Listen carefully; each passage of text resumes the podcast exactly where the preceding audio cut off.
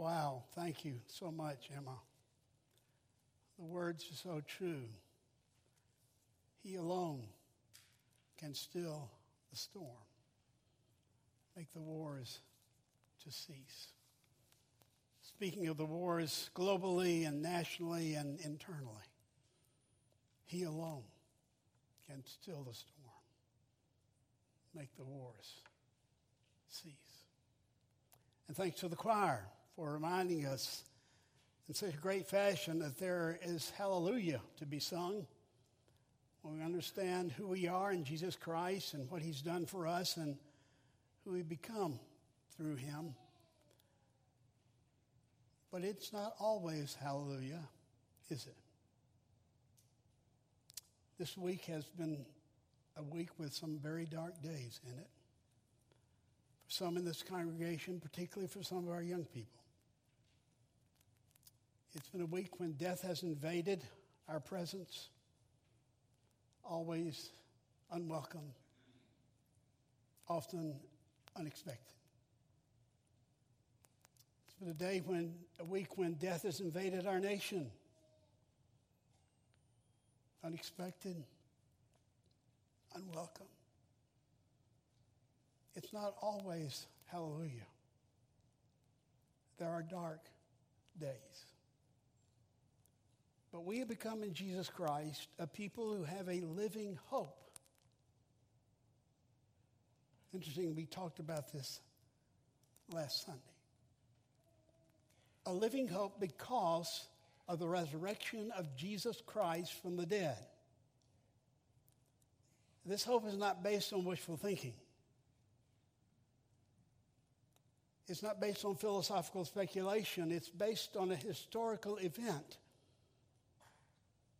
the resurrection of Jesus Christ from the dead.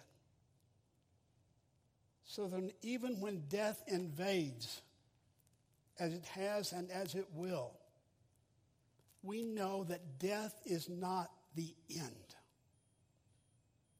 That death is not the last word. That darkness will not reign forever. That the sun will rise again. In fact, the sun has risen in the resurrection of Jesus. He is but the first fruits of the resurrection. For in Christ we will rise with him. Indeed, in Christ we are rising with him. So there can be hallelujah even though there will be darkness, even though we will face death, even though there will be pain and sorrow until this world passes away. But we know there's a new creation coming because of the resurrection of Jesus Christ. We know that for us, there is a living hope because of the resurrection of Jesus Christ. Despair we will and despair we must. But God has given us the last word. And the last word is life. We know this because of the resurrection of Jesus Christ. We are an Easter people.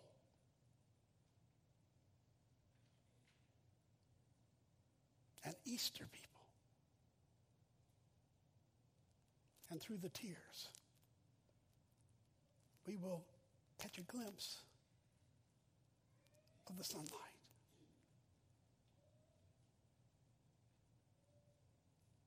Even though I don't see the sun, on dark days. Nevertheless, I believe the sun is there. And, and even though I may not feel love, yet I believe that love is real. And even on those days when God seems silent, and I don't seem to hear his voice. Still, I know he is there.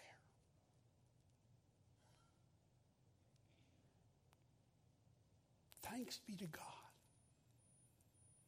for this living hope, which is ours in Jesus Christ. Must we not share it with the world? Living in despair and darkness? Living as death is the end and there's no hope beyond? Must we not shout it from the housetops? This good news? Interesting that the early Christians chose that as the terminology for their message. It's a good news message in a bad news world.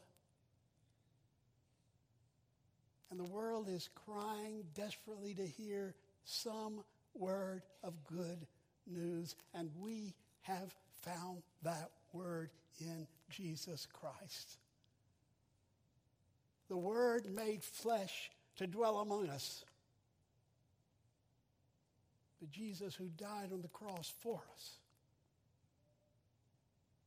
And Jesus who rose from the dead to give us a living hope.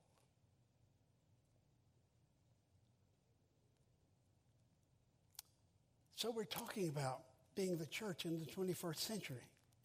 That church which has a living hope. And I want you to read with me what we've already talked about. It's right there under the sermon. It's not the sermon. I know some of you were hoping that that was the sermon that that's all there would be to the sermon. But that's, this is just prelude to the sermon. But it simply reminds us what we've talked about the last two weeks. So would you, so would you read it with me?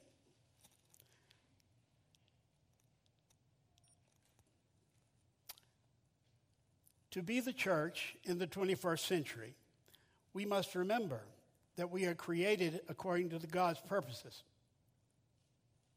Are you reading? I can't hear you.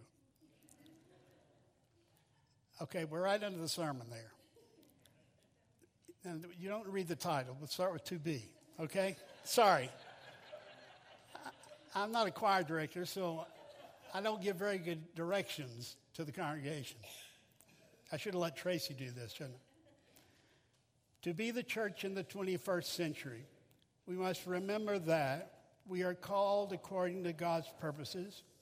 We are set apart by God's Spirit, and we are chosen for obedience. In order to be the church in the 21st century, we must remember that in Jesus Christ we have a living hope. In Jesus Christ we have an imperishable inheritance. And in Jesus Christ we have the promise of God's power, a power which is at work in us and through us can accomplish far more abundantly than we can dream or conceive. So that's where we are in thinking together about the church. And now we're going to move to some more specifics. That's kind of the generalities about who we are. If we turn over to the second chapter of 1 Peter, we find a verse which is just pregnant with possibilities about understanding the nature of the church in the world. So turn to 1 Peter chapter 2. It's there in your bulletin. Uh, so, but we're going to need the Bible, so you might as well get it out and get it ready. 1 Peter chapter 2. Now, Emma, uh, it was read earlier by, uh, who read that for us? Gracie. Thank you, Gracie, for reading so well. I see Ann. Thank you for reading so well for us. We know that there really are three things in this ninth verse, and that's where our focus is going to be this morning. There are three titles there. The first is chosen race, the second is royal priesthood, the third is holy nation. Now, what Peter is doing is he's reaching way back in the Old Testament and he's pulling out three titles which have been given to Israel of old. Israel had been chosen by God had been set apart to be a royal priesthood and had been called a holy nation. So, what does it mean Peter is saying, listen, what God began way back there with Abraham and Isaac and Jacob, what he continued through Moses and through the Exodus and through David and the kingdom of Israel, what he continued when Jesus Christ was born in the world, crucified, was raised, and exalted, what he continued when the Holy Spirit fell on the church at Pentecost, that he is continuing to do in you and through you in the world. So, as Israel of old was a chosen race, so you now are God's chosen race. As Israel of old was God's royal priesthood, so you now in Christ have become God's royal priesthood. As Israel of old was God's holy nation, so you now in Christ have become God's holy nation. There's so much in these three titles that we're going to take three weeks, and each week we're going to look at one of them. Today, God's chosen race. What does it mean to be God's chosen race? Well, let's get something clear right from the beginning. When Peter uses the word race, or as English translators translate it race, he's not talking about race in the way we commonly speak of race, not about race in the way we culturally conceive of race. Race has become a flashpoint in our society right now. But that's not the kind of race Peter is talking about. He's not talking about a race determined by blood ties, nor a race determined by the color of one's skin, nor a race determined by the place of one's birth or the flag that flies over one's head. No. This is a new kind of race. In fact, the Greek word is not race at all. It's genos in Greek, which means something like a generation. God is raising up a chosen generation, a new generation of people who will be faithful to his responsibilities in the world. So we are a new kind of generation, a generation born of the Spirit, a generation born from above. That's not limited to blood ties or color of skin or place of birth or flag overhead a generation, a race, if you please, that's coming from all the nations of the earth. Every nation, tr- tribe, and tongue. The early Christians understood this well. In their world, there were two races there were Gentiles and there were Jews. You were either Jew or Gentile. But they came along and said, no, we are neither Jew nor Gentile. We are a third race a new kind of race altogether. A race where there is no more Jew or Gentile. There is no more slave or free. There is no more male nor female, but all become one in Christ Jesus. God is raising up, Peter says, and Paul says, a new humanity in Christ. And that new humanity will serve the purpose that the chosen race is intended to serve. The chosen generation is intended to serve. Number of years ago, Tom Brokaw wrote a wonderful book called The Greatest Generation. Some of you may have read it. Some of you are part of that generation. Now, Peter says, You are part of this new generation which God is raising from every nation, tribe, and tongue which the old, the old distinctions which separated us have been done away with. The old barriers we set up to, to set people apart have been broken down. Now we become one, all one in Jesus. We used to sing a hymn, maybe we still do, called In Christ, There Is No East or West. Anybody remember that one? In Christ, there is no east or west. There is no what? north or south, but one great fellowship of love throughout the whole wide world. That's what Peter's talking about. That's who the church is a new people, generated by God's love, by the life and death and resurrection of Jesus, empowered by the Spirit in the world. That's who we are. So we looked at the word race. Now let's look at the word chosen. What does it mean to be a chosen generation, a chosen race, if you please? Well, the word translated chosen here is the Greek word which, from which the word church is taken. It's the Greek word ecclesia. I'm sure you've heard it before. It means, once again, called out ones. It means people who are called out of ordinary service for extraordinary service. That is who we are, Peter said. We've been called out by God to be this new generation of people from extraordinary service to extraordinary service. So, what is that service exactly? Well, if Israel was called to be God's chosen race, and one way we might seek to define it is to ask what was Israel called to be? And what was Israel called to do? And no place answers that question better than Isaiah 43:10. So open your Bibles to Isaiah 43:10.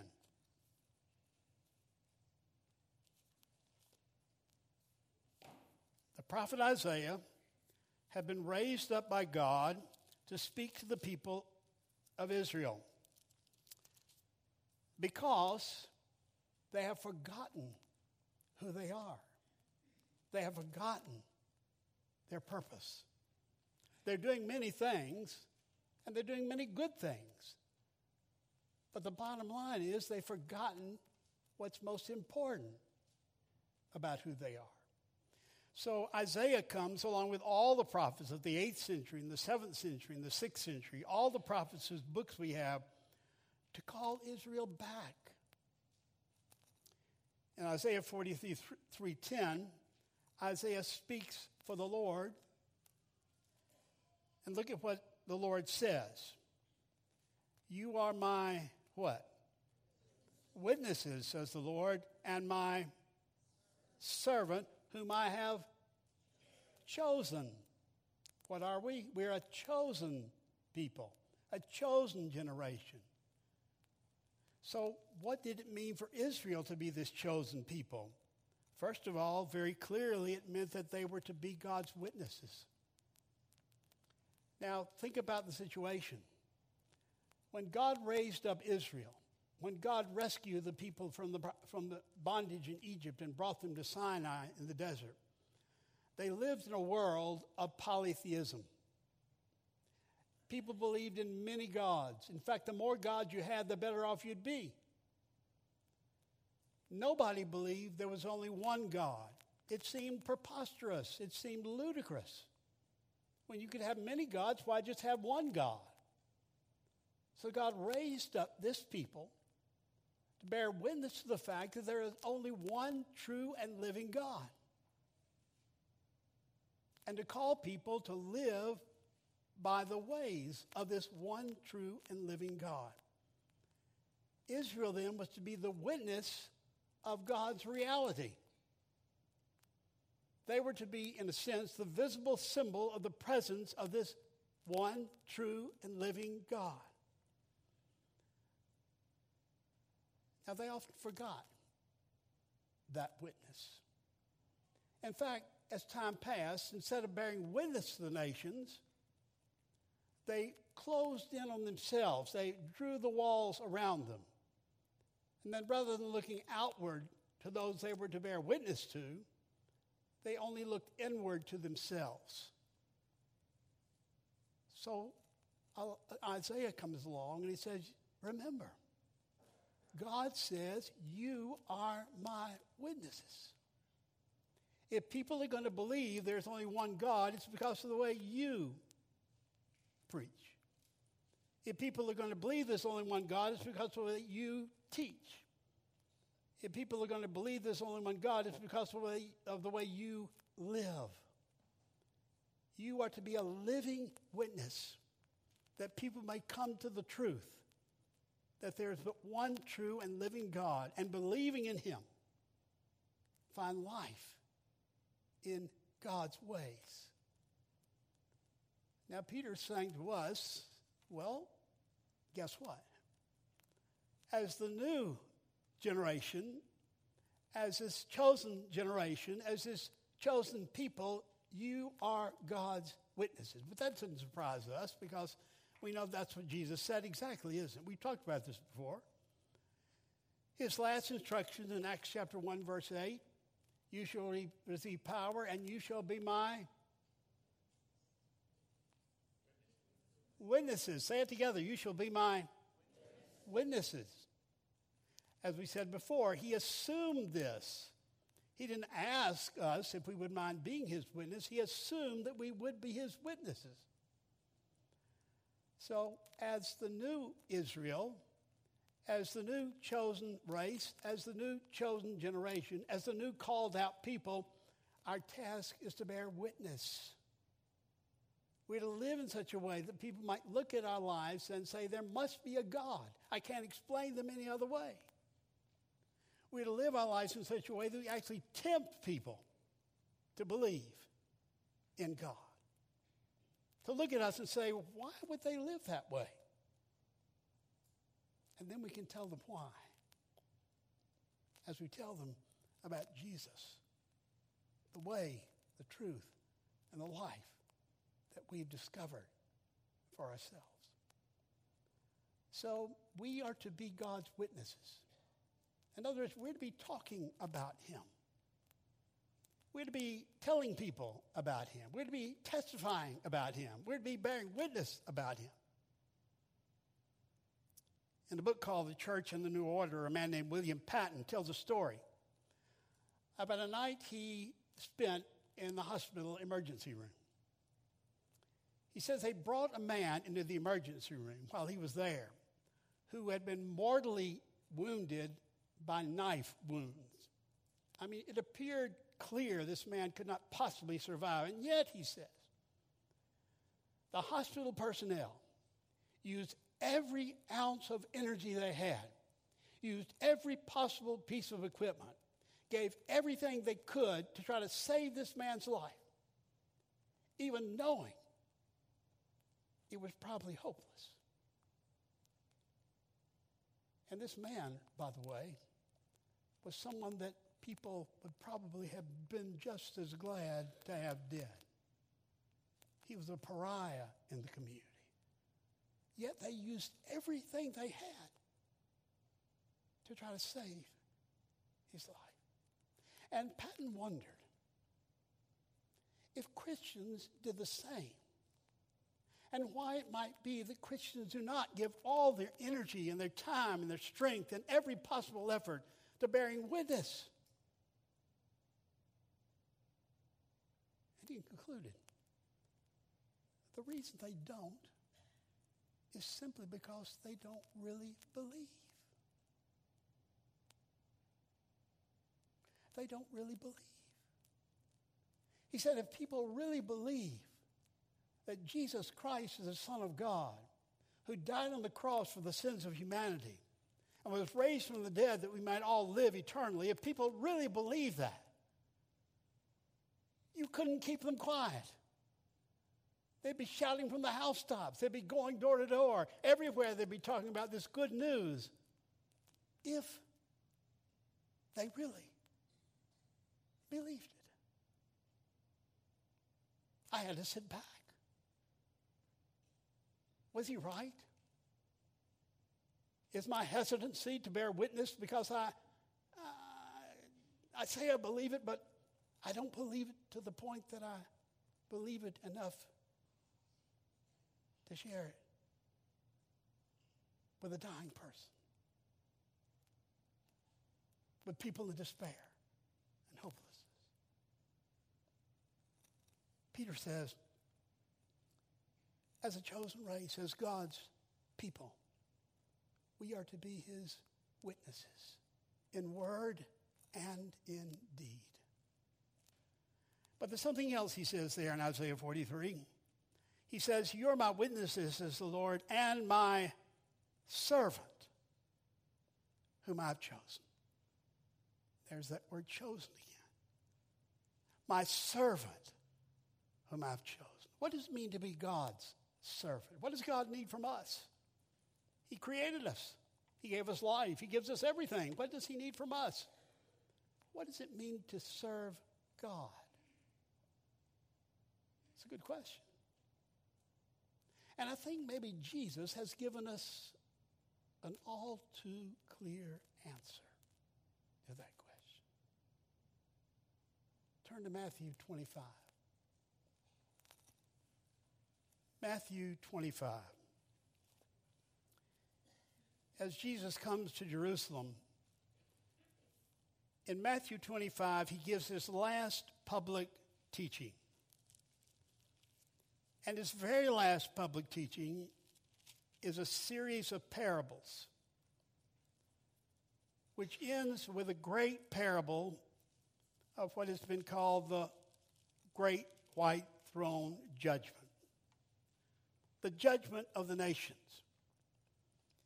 Now, the parables before this have all been giving one basic word, and that is be ready.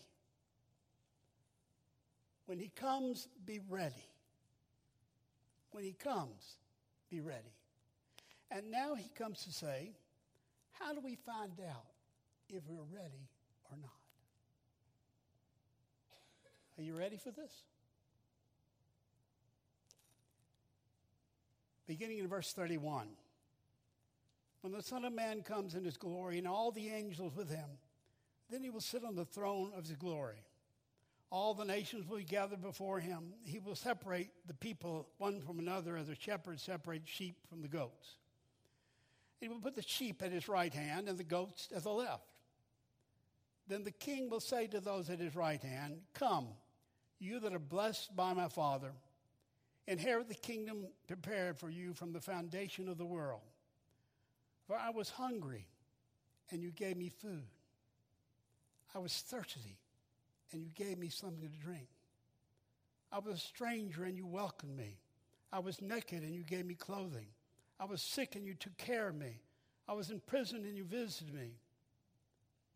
Then the righteous will answer, But Lord, when was it that we saw you hungry and gave you food, or thirsty and gave you something to drink? And when was it that we saw you a stranger and welcomed you, or naked and gave you clothing? And when was it that we saw you sick or in prison or visited you? And the king will answer them Truly, I tell you, just as you did it to one of the least of these, my brethren, you did it to me.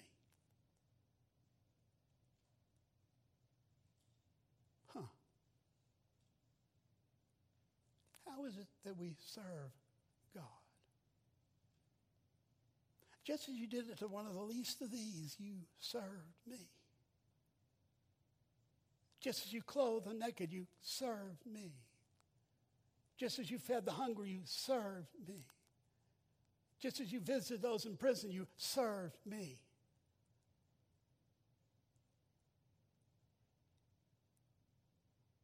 And then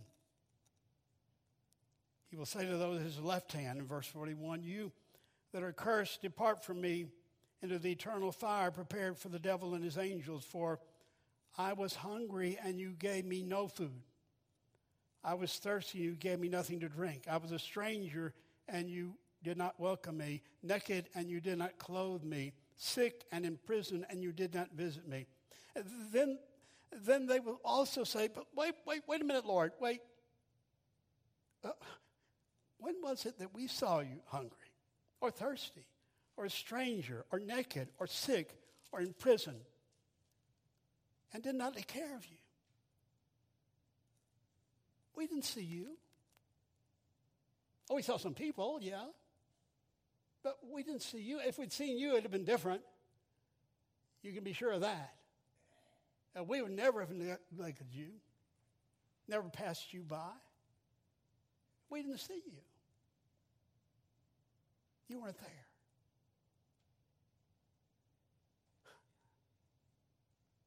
And he, and he will say to them, Truly I tell you, just as you did it not to one of these, least of these, you did it not to me.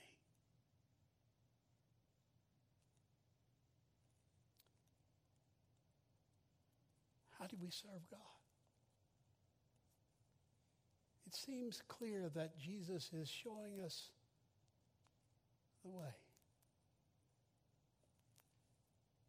When you've done it to the least, you've done it unto me. When you serve the least, you've really been serving me. When you wash the feet of the dirty, they're my feet you've been washing. You've reached your hands in the dirty corners of life. It's me you found there.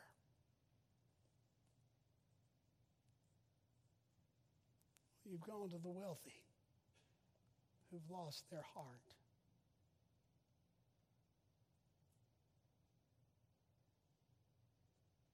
Well, you're my witnesses, says the Lord. You are my servant whom I have chosen.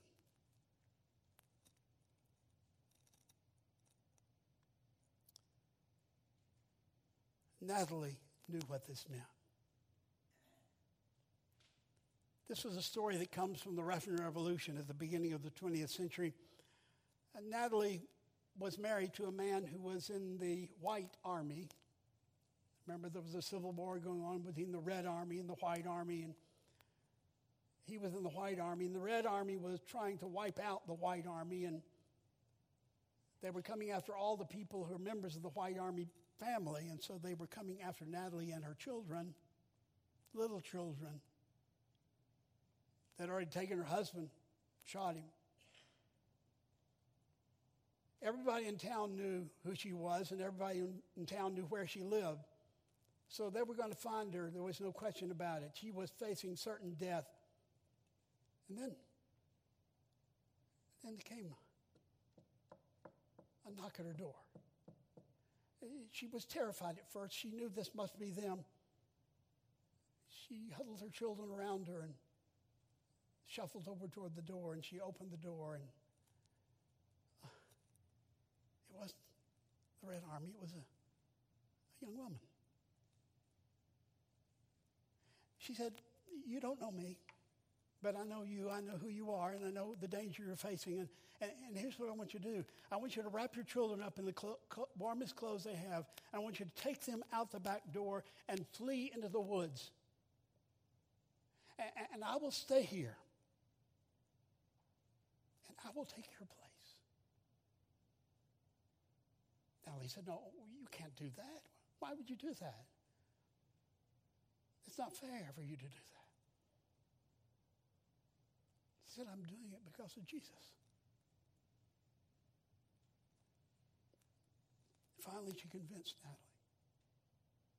She wrapped up her children, bundled them as warmly as she could. She went out the back door. She fled into the wilderness. And Natalie thought about the young woman sitting there in her room. Uh, she must have been thinking to herself, you know, th- there's no reason for me to do this. I can just get up and walk out the door. But then they would continue to pursue Natalie. So she stayed. She waited. The knock came at the door. The soldiers threw the door open without asking a single question. They shot her in the head. And she died. Because she died, Natalie lived. Natalie's children lived. The story of this woman lived because this woman understood what it means to be a servant of others. And somehow she had come to understand that it's in serving others that we serve God. And so, this is something of who we are to be, it seems, as this new chosen people. God's witnesses, God's servants, people with a living hope in a dying world, and offering that hope to others by giving our lives away for them in service.